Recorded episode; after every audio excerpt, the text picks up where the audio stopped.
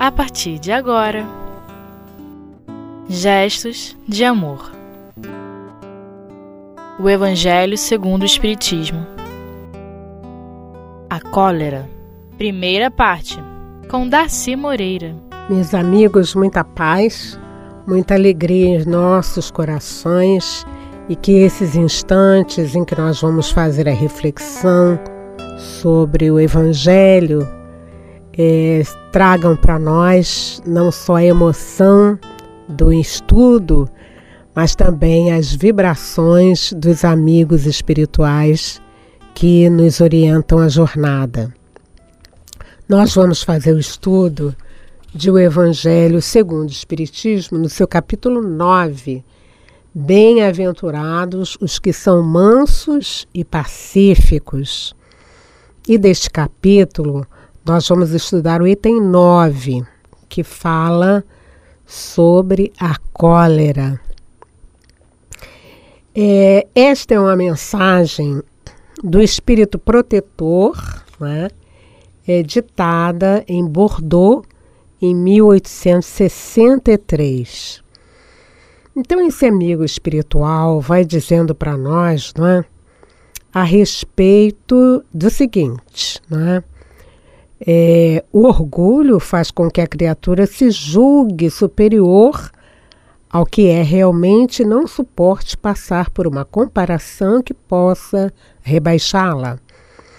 Faz também com que se considere de tal forma acima dos seus semelhantes, seja em aptidões, seja em posição social, seja em vantagens pessoais, que o menor paralelo a irrita e a fere. E então o que acontece?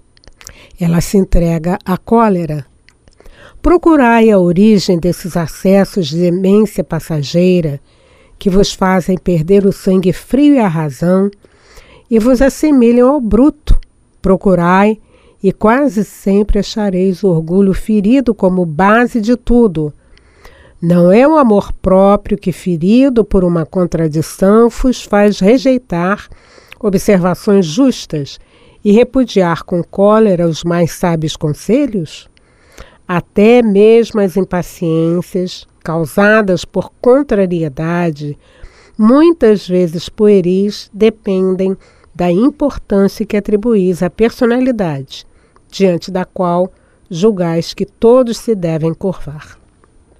Bom, a mensagem continua, mas é importante que a gente é, vá me refletindo sobre esta questão da cólera, né? A cólera, a raiva, não é? Como diz aqui o espírito, né? Essas impaciências que nos assemelham ao bruto. Vocês já viram, é, já passaram por essa situação? Acho que sim, né? A raiva, ela vai crescendo dentro da gente, assim, uma inconformação. E aqui ela vai dizendo que é questão do orgulho. A gente se enche é, com orgulho ferido, a gente não admite ouvir certas situações, que aí o que, que a gente faz, não é? A gente vira não é, um leãozinho, né? É, aliás, aqui na, no livro Ideias e Ilustrações tem um item que vem falando da cólera, não é? em que ele diz que muitas das vezes, naquele instante de revolta, essa ação impensada é, de uma pessoa, né? quer dizer, o grito de cólera, dizem eles, é um raio mortífero que penetra o círculo de pessoas em que foi pronunciado e aí se demora indefinidamente, provocando moléstias, dificuldades e desgostos. Não é isso que acontece? É exatamente isso. Um momento de reflexão em que a gente é pego nessas situações né, em que o nosso amor próprio ficou ferido e nós fazemos alguns atos que a gente depois é, não entende como é que a gente fez aquilo, né? Vocês sabem que outro dia a gente estava ouvindo o depoimento de uma pessoa que saiu do presídio, né? E ele dizia assim: Eu não sei o que foi que aconteceu comigo, mas me deu uma raiva. Me deu uma raiva que eu peguei o copo, eu peguei a arma e matei. Depois, é um segundo, depois daquele segundo, ele se arrependeu e já, já tinha feito. É, então, o que, que nós podemos fazer? O que, que os espíritos nos, nos orientam? Por que, que a gente ainda age dessa maneira, né? E a Joana de Ângeles também diz para a gente né, que estes, esses instantes de demência, né, eles são ainda consequência da nossa imaturidade espiritual e o nosso ego está assim estuante e a gente não admite que alguém tenha uma opinião diferente da gente e com isso a gente se descontrola. Diz a nossa Joana de Ângeles, não é?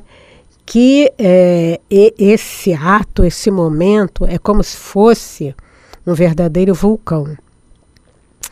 E aí eu me lembrei, né, para a gente até ter uma, uma, uma, um modelo prático né, nisso aí, eu é, me lembrei é, do vulcão da Nova Zelândia.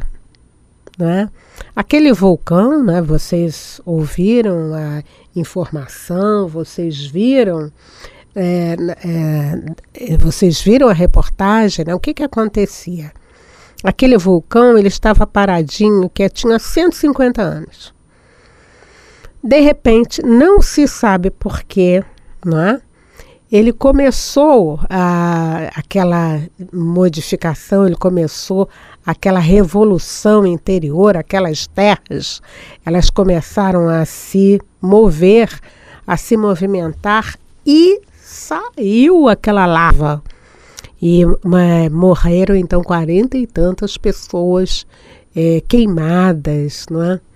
E a gente disse, mas houve um registro de que ele ia, ele ia acordar, vamos assim dizer? Não.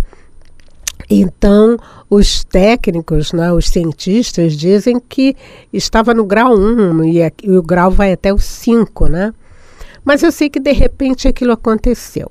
Então, quando a Jona de Ângeles diz para gente que parece realmente um vulcão, vocês vejam alguma coisa que está lá quietinha dentro da gente, né? Nós ainda somos muito imperfeitos, nós trazemos uma bagagem grande para a gente é, mudar, né? É, para a gente aprimorar, e aí, de repente, uma palavra né, faz com que aquelas aguinhas que estavam lá dentro, tranquilinhas, elas é, se movam, elas saiam, não é? E com isso, então, nós ferimos muita gente. É, foi o que aconteceu com o vulcão na Nova Zelândia. Quantas pessoas ficaram, é, quantas pessoas desencarnaram e quantas tantas ainda estão é, hospitalizadas. Então, aqui no Ideias e Ilustrações, é, os amigos espirituais vêm trazendo para nós não é, a respeito justamente desse o grito da cólera. Então, ele vai contando né, é, do filho, né, por exemplo, se você quiser, está lá a mensagem número 30. Então, é, o, o amigo espiritual falando, então, né, é, o Neio Lúcio contando a história, né? O filho é, estava é, fez uma questão a respeito de uma questão do vestuário. Então ele disse assim: olha, você por causa de roupa, você é, desrespeitou a paz doméstica. E aí ele diz assim: ah, meu filho, quantos males foram atraídos por seu gesto de cólera? Então ele vai dizendo, olha, a mãe, é, quando eu, ele deu aquele grito, né? Aquele, aquele olhão ferido que rosna, né? Então quando ele deu aquele grito por causa de uma roupa que ele não pôde usar naquele instante, né? ele disse assim: a mãe aflita correu para o interior, arrastando atenções de toda a casa. Voltou-lhe a dor de cabeça e o coração tornou a descompassar-se. As duas irmãs que cuidavam da refeição foram correndo para o quarto a fim de socorrê-las, não é? E aí elas foram também provocadas pela irreflexão é, do pai, não é? O pai foi, quer dizer, foi obrigado a aguardar um pouco até que chegou atrasado no serviço até que aquela é, situação se resolvesse, né? O chefe recebeu, né, que viu que ele chegou atrasado, é, recebeu com repreensão áspera. Então nós vamos ver, diz aqui nem Lúcio, né, a respeito de várias situações geradas por aquele mal-estar. Olha, nós vamos fazer um pequeno intervalo, a gente já volta.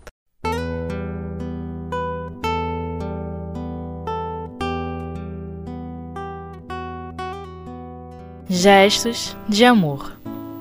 O Evangelho segundo o Espiritismo. Bom, voltando, né? É, nós estávamos falando a respeito da crise, né? daquele amiguinho em é, função é, do vestuário, né? uma questão insignificante. E então, né, o Lúcio continua dizendo para nós não é, que durante seis meses toda a família lutou e solidarizou-se para recompor a, a harmonia quebrada desastradamente pela sua ira infantil. Então ele vem dizendo: pensa, meu filho, pensa e não repita a experiência, né? Então ele vai dizendo que todos estamos unidos né, por laços divinos e ninguém se reúne por acaso.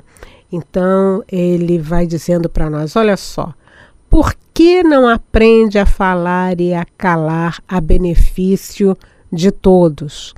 Ajude em vez de reclamar. E ele diz: a cólera é força infernal que nos distancia da paz divina. É, isso dói, não é? No nosso coração. Essa fala é assim muito forte e que nos dá assim um impulso da gente estar pensando em tudo isto que aconteceu nesse caso, mas também aconteceu conosco, que você também deve ter uma, um episódio a respeito disso, né? E que a gente é, possa fazer o caminho de volta, né? É, e como é que eu posso reaver, como é que eu posso consertar, porque isso aí ficou realmente uma guerra. Né? Como é que eu posso superar este momento? Né? Como é que eu posso superar é, esse, vamos assim dizer, esse mau humor né, que a gente tem, né? É, aqui na mensagem, o espírito protetor diz assim ainda para gente, né? É, no seu desvario, o homem colérico se revolta contra tudo, desde a natureza bruta aos objetos inanimados, que ele quebra porque não lhe obedecem. Ah, se nesses momentos ele pudesse se ver a sangue frio, teria pena de si mesmo, se acharia bem ridículo. É mesmo, né? É, nós hoje temos câmeras em vários, várias partes da nossa casa. Então a gente se imagina sendo filmado, não é? Por aqui, naquele momento. Disse, não, não fui eu que fiz isso. Mas a gente vai dizer, olha só, é um bruto, né? Aí ele diz que julgue por aí a impressão que deve causar nos outros. Ainda que seja por respeito a si mesmo, ele deveria se esforçar para vencer uma tendência que o faz digno de piedade. E o Espírito ainda diz para nós: se pensasse que a cólera não serve para nada, que altera a saúde, compromete até a sua vida, ele perceberia que é a sua primeira vítima. É, isso é difícil, né, dentro da gente, mas é, graças a Deus a gente está aqui nessa hora revendo é, esta informação, não é? E lembrando, né? Que nós somos as primeiras vítimas deste nosso ato. Quanta gente desencarnou de repentemente, né? Teve um ataque cardíaco, teve um AVC por causa de um aborrecimento. Né? Nas reuniões mediúnicas, a gente está ouvindo esses depoimentos, não é? É, se a gente então tivesse mais calma, mais tranquilidade, se a gente pudesse friamente, né? Quer dizer, a grande questão aí, queridos, é a questão da nossa emoção. A nossa emoção mais é, descontrolada, né? E é isso mesmo que a nossa Joana de Ângeles vem dizendo para nós, né? É através da cólera explodem os impulsos agressivos que se convertem então em vulcão destruidor. E ela também diz para nós, no livro Iluminação Interior, né, que tudo isto, quer dizer, esse ataque, né, é, ele é o orgulho é? Vamos repetindo o que os amigos dizem né, lá no nosso Evangelho, que o orgulho é, sem dúvida, fardo moral muito pesado para ser deixado à margem do processo de autoiluminação. Então, eles estão aqui nos aconselhando, e os espíritos vêm dizendo isso para nós, né? A necessidade da gente vencer essas más inclinações. Aquele caso que a gente estava lá colocando do Nair Lúcio, né, por exemplo, aquele jovem ele fez uma confusão grande por causa de quê? Roupa, né? Quantas vezes a gente age assim por causa de quê? Dinheiro, né? Ou às vezes por causa de opinião. Isso vem dizendo para nós da nossa condição é, espiritual. Então nós estamos assim muito ligados a essas coisas da matéria. É, os nossos valores ainda estão ligados à matéria e nós precisamos, como ela diz, fazer uma viagem. Repetindo né, o que os Espíritos nos dizem, nós estamos aqui de passagem, este mundo ainda é um mundo em que a imperfeição campeia e nós precisamos vislumbrar algo mais. Aí a gente faz uma interrogação. Vocês já imaginaram como é a vida num mundo mais adiantado? Ai, a gente não pode imaginar, né?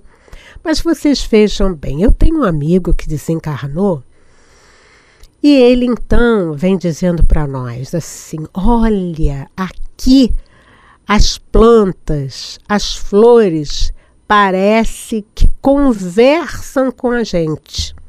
Mas isso aqui é tudo muito bonito, é uma surpresa grande a gente chegar a um outro patamar de evolução.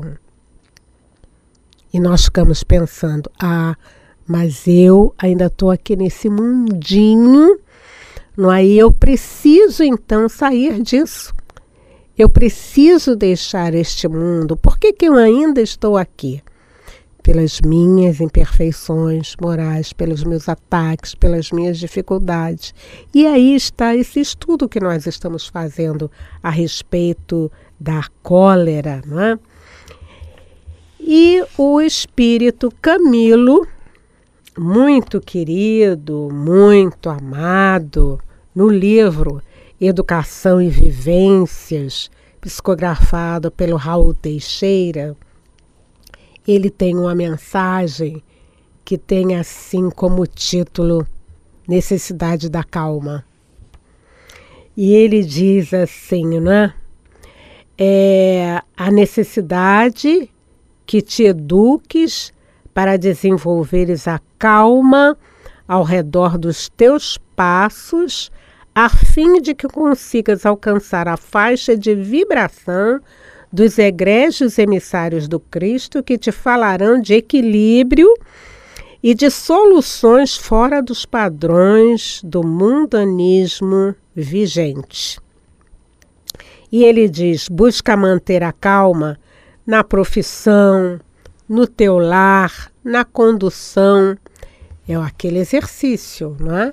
Que às vezes nós somos assim provocados. Somos provocados, né, porque certas situações existem dentro de nós e é como se acendesse aquela chamazinha, né? Olha o orgulho, né, a vaidade, olha o egoísmo. Então ele está sugerindo para a gente a calma. Aí ele diz assim: a calma não se confunde com o amolentamento do caráter ou com o relaxamento dos valores morais. É a, ca a calma é uma atitude dinâmica e que não compactua com a indolência ou com a preguiça, uma vez que, sendo filha da paz, a calma indicará sempre a quem a quem busque como ela se aconselhe, o lugar mais seguro onde repousar o próprio coração. Então, nós vamos respirar fundo, nós vamos trabalhar conosco mesmo, né? no sentido de rever o nosso comportamento, de rever estes ataques que de repente nós estamos tendo, né? E vamos superar os desalinhos na certeza de que eu posso percorrer novos caminhos. Muita paz.